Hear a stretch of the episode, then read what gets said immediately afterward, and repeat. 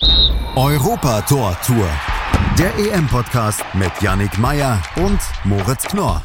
In Zusammenarbeit mit 90plus.de.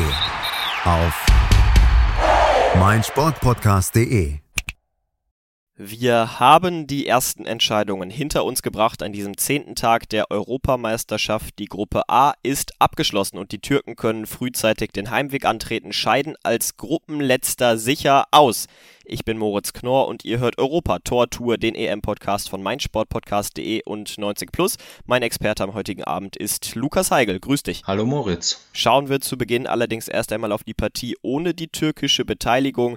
Das Spiel zwischen Italien und Wales. Italien gewinnt wieder mal souverän mit 1 zu 0, sichert sich den Gruppensieg mit 7 zu 0 Toren, ziehen mal locker easy ins Achtelfinale ein. Und äh, dieser Fußball, den Italien spielt bei dieser Europameisterschaft, der ist wirklich beeindruckend. Also da können wir beide wirklich nur sagen, wow, das begeistert uns richtig, oder? Absolut. Man war jetzt in allen drei Spielen die klar überlegene Mannschaft. Auch heute hätte man deutlich höher als, als 1 zu 0 gewinnen können. Also das ist wirklich sehr ähm, stark, was die Italiener da zeigen. Jetzt müssen wir dazu sagen, der Lukas und ich, wir haben ja schon zu dieser Gruppe vor der Europameisterschaft die Vorschau gemacht und da haben wir den Italienern nicht so viel zugetraut, zumindest nicht den Gruppensieg, aber jetzt äh, ja, müssen wir mal ganz gut eingestehen, dass wir da richtig falsch lagen. Woran lag's? In meinen Augen vor allem am Heimvorteil. dieser ist bei dem Turnier doch größer, als ich zunächst dachte.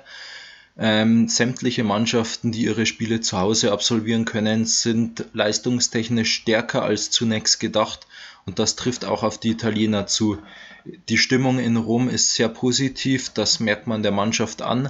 Es bleibt jetzt abzuwarten, wie die ersten Spiele fernab der Heimat ausfallen werden aber die Tendenz ist auf jeden Fall sehr gut. Bevor wir drauf schauen, was dann auf dem Rasen passiert ist, müssen wir darüber sprechen, was vor dem Spiel passiert ist. Roberto Mancini, der italienische Nationaltrainer, hat nämlich achtmal getauscht im Vergleich zum zweiten Spiel gegen die Schweiz und trotzdem hatte man das Gefühl, dass diese Italiener einfach eingespielt sind. Wie kann das sein? Wie kann Roberto Mancini achtmal wechseln und man hat absolut nicht das Gefühl, dass diese Spieler ja wenig Spielpraxis in diesem Turnier bisher gesammelt hätten. Das merkt man bei den Italienern absolut, dass diese Mannschaft nicht wie eine klassische Nationalmannschaft spielt, die zusammengewürfelt ist, sondern jeder weiß genau, wo seine Aufgabe ist, was er zu erfüllen hat. Und äh, dadurch, dass, wie wir in der Prognose auch schon gesagt haben, diese absoluten Topspieler nicht so da sind, kann Mancini nahezu jeden Spieler gleichwertig ersetzen, was dann in so einem Spiel mit acht Wechseln definitiv der Mannschaft zugutekommt. Schauen wir jetzt mal aufs Sportliche. Was waren die Knackpunkte dieser Partie? Wieso gewinnt Italien dieses Match am Ende mit 1 zu 0? Italien war eigentlich über die ganze Spieldauer hinweg die klar überlegene Mannschaft. Allein wenn man auf die Statistiken sieht, die Italiener hatten knapp 70% Ballbesitz, 23 zu 3 Schüsse. Also das Einzige, was man den Italienern vorhalten kann, ist, dass sie nicht mehr Tore geschossen haben. Ansonsten war das vom Klassenunterschied her wieder ähnlich wie in den ersten beiden Spielen. Wie hast du Marco Verratti gesehen nach seiner Verletzung heute zum ersten Mal wieder auf dem Platz? Man hatte ja nach dem zweiten Spiel gegen die Schweiz das Gefühl, dass dieses Dreiermittelfeld aus Barella, Jorginho und Locatelli sehr, sehr eingespielt ist, dass es einen Marco Verratti vielleicht gar nicht braucht. Jetzt meine Frage, braucht man ihn? Gegen den Ball hat man deutlich gemerkt, dass er nochmal eine Spur stärker ist als die anderen drei Mittelfeldspieler. Mit dem Ball waren Locatelli und Barella sehr stark unterwegs in den ersten beiden Spielen, waren da vielleicht sogar auf seinem Niveau, aber gegen den Ball äh, im Gegenpressing oder in der Balleroberung ist Verratti schon nochmal ein anderes Niveau. Was sich jetzt schon durch die kompletten drei Spiele zieht, das ist Italiens Standardstärke. Also da hat man ja wirklich bei jedem Eckball oder bei jedem Freistoß das Gefühl, dass es jetzt mal richtig gefährlich werden könnte.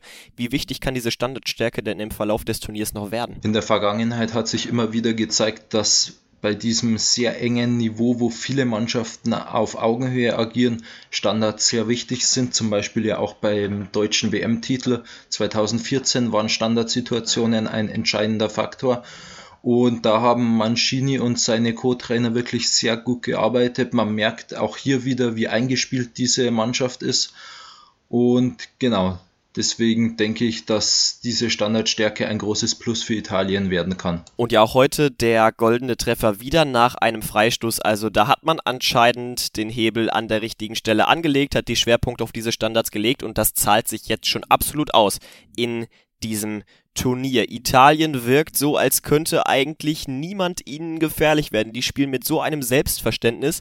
Aber woran könnte man vielleicht scheitern? Wo liegen die Schwächen der Italiener? Schwächen hat man jetzt in den ersten drei Spielen noch nicht erkannt. Allerdings waren es jetzt auch noch nicht die Gegner, die die Italiener wirklich äh, so gefordert haben, wie es sicherlich andere Mannschaften noch tun werden.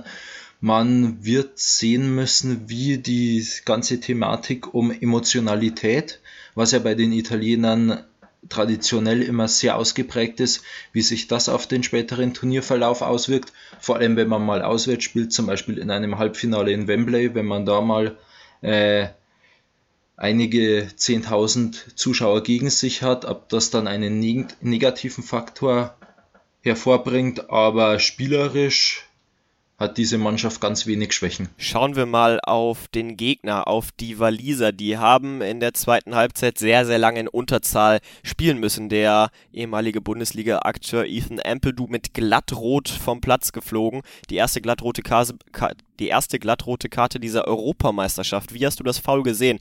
Gab es da irgendwie ja, Redebedarf? Muss das eine glatte rote Karte sein? Was meinst du? Es muss in meinen Augen keine rote Karte sein. Ampadu steigt seinem Gegner mit sehr wenig bis gar keiner Chance auf den Ball, auf dem Fuß.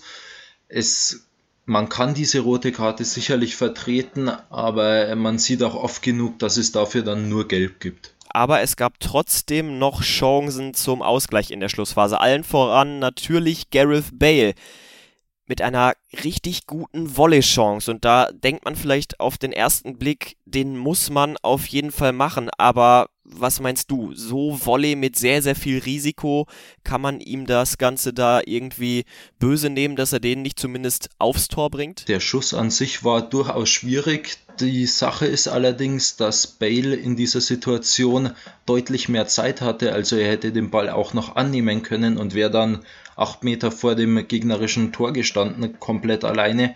Also das kann man ihm eher vorwerfen, als dass der Schuss dann am Ende nicht aufs Tor ging. Niederlage hin oder her, die Waliser qualifizieren sich am Ende als Gruppenzweiter für das Achtelfinale 2016 vor fünf Jahren bei der Europameisterschaft in Frankreich. Da ging es ja bekanntermaßen bis ins Halbfinale. Da hatte man das Gefühl, dass es so einen ganz, ganz speziellen, besonderen Spirit gibt. Hast du das Gefühl oder spürst du auch jetzt wieder irgendwie so ein ganz besonderes Feeling bei den Walisern? Dieses Feeling ist auf jeden Fall wieder zu spüren. Vor allem auch die beiden Superstars, äh, Bale und Ramsey, gehen absolut voran, stellen sich voll in den Dienst der Mannschaft. Und wenn man sich auch die, ähm, den weiteren Turnierverlauf ansieht, dann kann das durchaus wieder bis ins Halbfinale gehen. Denn im Achtelfinale spielt man jetzt wahrscheinlich gegen den zweiten aus der Belgien-Gruppe, also Russland, Dänemark oder Finnland. Alle Mannschaften sind schlagbar und dann steht man schon im Viertelfinale. Und in der K.O.-Phase ist ja alles drin. Da werden die Karten neu gemischt, um hier nochmal ein, zwei Fußballfloskeln mit reinzubringen in diesen Podcast. Und wir müssen ja sagen, wir hatten die Waliser vor der Europameisterschaft in dieser Gruppe auf dem vierten Platz getippt, aber auch damals haben wir schon gesagt, dass Wales wahrscheinlich ja der beste Gruppenvierte wäre. Jetzt werden sie sogar Zweiter, also ja, es ist vielleicht ein bisschen überraschend, aber wenn man genauer hinschaut, dann auch gar nicht so die allergrößte Überraschung, oder? Genau. Ich muss auch sagen, ich selber bin Wales gegenüber sehr positiv gestimmt. Ich bin regelmäßig in Wales. Äh, ich wollte das nur nicht jinxen jetzt, dass sie dann Gruppenvierter werden. Deswegen habe ich sie auf Platz 4 getippt. Ich hatte schon vor dem Turnier so ein Gefühl, dass sie auf jeden Fall weiterkommen können und sie haben die Erwartungen auf jeden Fall nicht enttäuscht. Ja, und dann ist dein Tipp auf jeden Fall voll aufgegangen. Wir sehen die Waliser also im Achtelfinale wieder. Schauen wir gleich auf das zweite Spiel des Tages zwischen der Türkei und der Schweiz, aber vorher gehen wir einmal schnell in die Pause. Bis gleich. Da sind wir auch schon wieder zurück aus der Pause und blicken auf das zweite Spiel des Tages zwischen der Schweiz und der Türkei. Am Ende gewinnen die Schweizer mit 3 zu 1. Die Türken, ja, fahren mit 0 Punkten und 1 zu 7 Toren nach Hause. Also, das war eine große Enttäuschung, wenn nicht sogar die größte Enttäuschung der Europameisterschaft, oder? Ja, ich, in meinen Augen sind auch die Türken die größte Enttäuschung dieser EM. Es gab im Vorfeld nicht gerade wenige, die gesagt haben, die Türkei wäre ein äh, Geheimfavorit aufs Halbfinale oder sogar noch weiter aufgrund der starken Qualifikation und vieler starker Spieler, aber bei diesem Turnier, das war wirklich überhaupt nichts. Schauen wir drauf, wie dieses Ergebnis zustande gekommen ist. Es wirkte ja im Vergleich zu den ersten beiden Partien zu Beginn des Spiels gegen die Schweiz schon so, als hätte man zumindest einen offensiven Plan. Die Türken haben richtig gut losgelegt. Ja, vier Schüsse in den ersten fünf Minuten, da hat man wirklich gesehen, die Türkei wollte unbedingt nach vorne spielen, wollte diesen Sieg aber danach ist es dann ziemlich schnell abgeflacht, auch wieder mit dem Offensivspiel. Und die Schweizer zeigten sich extrem effizient. Die ersten beiden Chancen waren quasi drin, aber das waren auch wirklich zwei herausragende Tore, oder? Ja, genau. Ähm, beide Tore waren Distanzschüsse. Zunächst Haris Seferovic ab von halb links mit links ins lange Eck wirklich perfekt getroffen fast schon an die Innenseite des Pfostens. Der Keeper hatte keine Chance, weil der Schuss auch noch verdeckt war. Und das zweite Tor war, ist wahrscheinlich jetzt schon eines der Tore des Turniers. Du sprichst den Treffer von Xherdan Shakiri an, wo er den Ball mit seinem rechten Fuß oben rechts in den Winkel haut. Ja, der war auf jeden Fall sehr, sehr sehenswert, dieser Treffer. Und damit hat Shakiri jetzt seit 2014 in jedem großen Turnier getroffen. Er ist so etwas wie die Konstanz im Schweizer Spiel. Hat dich die Leistung der Eidgenossen denn in dieser Partie mehr überzeugt als in den ersten beiden Spielen? Die Chancenverwertung Leistung war hervorragend, in der zweiten Halbzeit dann auch das Spielerische. In der ersten Halbzeit war es jetzt nicht unbedingt besser als in den ersten beiden Spielen, aber im Laufe der Partie hat man dann doch gemerkt, wie die Tore dem der Mannschaft Selbstvertrauen gegeben haben und dann wurde auch das Spielerische deutlich besser. Jetzt qualifiziert man sich als Gruppendritter. Naja, wir müssen noch sagen, höchstwahrscheinlich für das Achtelfinale hat ein Torverhältnis von minus 1. Wie ist jetzt die Ausgangslage mit ja, vier Punkten? Die vier Punkte sind natürlich sehr gut. Allerdings muss man auch sagen, dass es gar nicht unwahrscheinlich ist, dass noch vier weitere Mannschaften als Gruppendritte vier Punkte haben. Wenn man sich die Gruppenkonstellationen ansieht, da ist wirklich viel drin. Im Prinzip ist nur bei einer Gruppe nahezu ausgeschlossen, dass der Gruppendritte vier Punkte hat aber da wird die Schweiz in den nächsten Tagen schon noch zittern müssen, ob das fürs Achtelfinale reicht. Traust du ihnen denn dann auch mehr zu als das Achtelfinale? Weil ja, vor dem Turnier war die Schweiz auch eigentlich gut in Form. Das konnte man in den ersten Spielen nicht so äh, zeigen und bestätigen. War das jetzt vielleicht so ein bisschen der Brustlöser gegen die Türkei? Ich kann es mir gut vorstellen, ja. Auch defensiv stand man jetzt wieder deutlich stärker, stabiler. Die Türkei kam kaum mal in den 16er.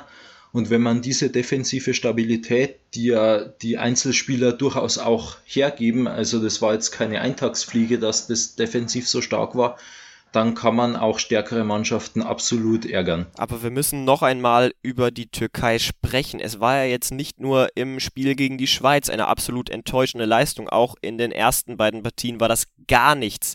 Wie kann das sein? Wir, wir haben eben schon drüber gesprochen. Die Türkei für einige, für viele sogar einer der Geheimfavoriten. Aber wieso haben sie es einfach nicht aufs Parkett bekommen? Es ist nicht wirklich erklärbar. Wenn man sich die Einzelspieler ansieht, da ist so viel Qualität da vor allem in der Offensive haben Spieler gespielt, die in ihren Vereinen mit die besten überhaupt waren in den Top 5 Ligen. Aber bei diesem Nationalteam hat keiner wirklich Normalform gezeigt in der Offensive. Und damit scheidet man völlig verdient aus von dieser Europameisterschaft. Das war's mit den beiden Spielen des Tages, aber wir küren natürlich noch unseren Spieler des Tages und auf wen haben wir uns da festgelegt? Wir haben uns jetzt am Ende auf Steven Zuber von der Schweiz festgelegt. Man hätte sicherlich auch andere nennen können, aber Zuber war defensiv sehr stabil, hat über seine Seite nichts zugelassen. Offensiv liefen deutlich mehr Angriffe über seine linke Außenbahn als über die rechte Seite Und dazu kamen noch, was dann am Ende den Ausschlag gegeben hat, drei Vorlagen. Also er hat alle drei Tore der Schweizer vorbereitet. Ja, und damit hatte er großen Anteil am Sieg seiner Mannschaft. Wir hätten natürlich auch noch Sherdan Shakiri nennen können mit seinem Doppelpack, aber Steven Zuber hat es sich dann am Ende verdient, diese Auszeichnung zum Spieler des Tages bei uns bei Europa Tortur, dem EM-Podcast von meinsportpodcast.de und 90 plus. Schauen wir mal auf den Tag, der kommt. Auf was können wir uns freuen? Was für Spiele stehen an? Ähm, um 18 Uhr spielen parallel die Ukraine gegen Österreich und Nordmazedonien gegen Niederlande. Und am Abend greifen dann Finnland gegen Belgien und Russland gegen Dänemark ins Geschehen ein. Um 18 Uhr ja vor allen Dingen die Partie zwischen der Ukraine und Österreich. Wichtig und spannend. Die Niederländer stehen ja schon als Gruppensieger fest. Nordmazedonien ist bereits ausgeschieden. Was denkst du, wer wird da die Oberhand behalten? Die Ukraine oder Österreich? Ich sehe die Ukrainer leicht favorisiert, allerdings wirklich nur leicht. Ähm, was durchaus auch einen Ausschlag geben könnte, ist zum einen, dass der, der Ukraine ein Punkt zu, für Platz 2 reicht, weil sie aktuell ein geschossenes Tor mehr haben als Österreich. Dazu kommt, dass durch die Ergebnisse heute die Österreicher mit einem Unentschieden als Gruppendritter besser als die Schweiz wären, wodurch sie zu 95 Prozent im Achtelfinale wären. Also es könnte sein, dass beide Mannschaften sehr defensiv agieren, weil beiden der Punkt im Normalfall reicht. Und wenn wir mal in die Geschichtsbücher schauen, die Österreicher, ja, da gibt es ja eine unschöne Geschichte. In Gijon gegen Deutschland damals da der Nicht-Angriffspakt, als den Deutschen und den Österreichern ein 1 zu 0 reichte, also ein 1 zu 0 Sieg für die Deutschen, damit beide weiterkommen. Dann hoffen wir mal, dass das am morgigen Tag nicht der Fall sein wird bei dieser Partie. Schauen wir auf die Spiele des Abends. Finnland gegen Belgien und Russland gegen Dänemark. Was, was denkst du, wie werden diese Partien ausgehen? Belgien ist natürlich gegen Finnland der klare Favorit. Auch wenn man sagen muss, den Belgiern reicht ein Unentschieden zum Gruppensieg. Also sie werden jetzt, denke ich, auch nicht alles nach vorne werfen. Äh, die Finnen ihrerseits ähm, mehr als ein Punkt denke ich, werden sie sich nicht ausrechnen und dann müssen sie im Parallelspiel auf Dänemark hoffen, dass die Dänen nicht gegen die Russen verlieren. Aber ich kann mir durchaus vorstellen, dass Finnland gegen Belgien knapper wird als gedacht und dass die Finnen am Ende vielleicht sogar einen Punkt mitnehmen. Es wird auf jeden Fall ein spannender Tag. So viel ist sicher. Und wenn ihr nichts mehr verpassen wollt von der Europameisterschaft, dann abonniert doch jetzt Europatortur, den EM-Podcast von meinsportpodcast.de und 90 Plus. Ihr bekommt morgen natürlich die brandneue Folge mit den Geschehnissen des Tages, wo wir euch dann erzählen, wie die vier Spiele, die wir gerade besprochen haben, dann ausgegangen sind. Ich danke dir, dass du hier warst, Lukas. Danke dir. Und dann würde ich sagen, hören wir uns morgen wieder. Macht's gut, danke fürs Zuhören. Ciao. Europa Tor Tour. Der EM-Podcast mit Yannick Meyer und Moritz Knorr. In Zusammenarbeit mit 90plus.de. Auf meinsportpodcast.de.